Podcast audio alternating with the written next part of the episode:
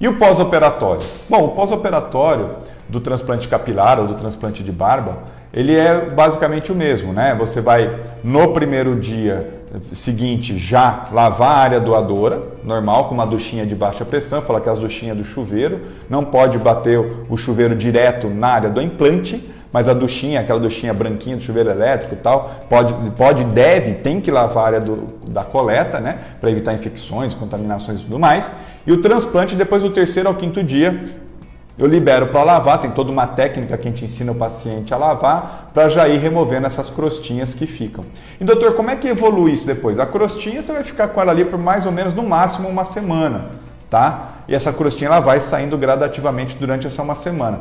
De maneira que entre uma semana e, e vai, no passar da segunda semana é o momento mais bonito do pós-operatório imediato né? Você pode inchar até o terceiro dia, cara, processo inflamatório existe, não tem como falar que não, não existe. Então, todo processo inflamatório até o, o, terceiro dia pode gerar edema, tá? Pode gerar edema. E se gerar edema, pode ter inchaço local, que pode drenar para cervical, pode drenar para submandibular, tá bom? Mas crostinha, passando a parte do edema, voltando para a crostinha, essa crostinha ela vai caindo conforme as lavagens tá bom? Atividade, academia geralmente já libera a partir de uma semana, tá? Lembrando que tem algumas condições que eu explico para o paciente de trauma local, de cuidado local para não perder o folículo, não perder folículo. Uma vez cicatrizado, esse folículo não se perde mais. O paciente já está ali com o desenho, já caiu a crostinha, estamos na segunda semana, está ali, o sucesso do transplante está garantido, porque o folículo já está ali. Ele não vai perder folículo depois desse momento.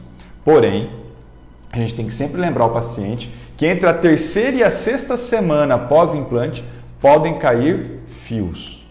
E tem todo um protocolo que a gente faz para o paciente usar em casa, até mesmo na clínica, para evitar ao máximo a queda de fio. Então, a gente faz um protocolo trico pós-operatório, que é a nossa marca, né? o protocolo trico pós-operatório, para cair o mínimo possível de fios no momento pós-operatório. Tá joia? E aí, uh, em havendo essa queda, seja ela pequena ou maior quantidade, da terceira a sexta semana, cresce tudo de novo. Então, nesse momento, eu tenho que estar muito próximo do paciente. É por isso que a minha equipe monitora diariamente o paciente, fala com o paciente. Quando é paciente de fora, eu marco telemedicina. Quando é paciente da região, ele vai no consultório para a gente controlar a ansiedade. Porque ele fala, nossa, doutor, perdeu tudo. Assim, eu te avisei lá no começo, poderia cair. Estamos aqui, estamos juntos, nós vamos acompanhar. Lembra que eu falei que eu te acompanho por um ano? Fica tranquilo, vai crescer tudo de novo. Ele volta crescendo, né? Os fios novos, novo fio vai crescendo até a décima em diante, né? Até a décima segunda semana um crescimento mais tímido. Depois esse novo fio começa a crescer mais rapidamente a partir da décima segunda semana. A partir do quarto mês, décima sexta semana vai crescendo mais rápido ainda. E na vigésima quarta semana, no sexto mês de pós-operatório, você já tem mais ou menos uma ideia de como vai ficar seu aspecto definitivo. Lembrando que o resultado final de um transplante a gente considera com um ano de pós-operatório. Então, essa é toda a evolução pós-operatória que a gente vai fazer todo um trabalho para você usar produtos, formulações específicas que eu montei, né, formuladas para usar em casa, manipuladas com nanopartículas para que tenha uma boa permeação, todo um cuidado com o paciente todo um cuidado para você é, no pós-operatório e para garantir resultado, o sucesso, a qualidade do seu transplante capilar ou de barba ou de sobrancelha.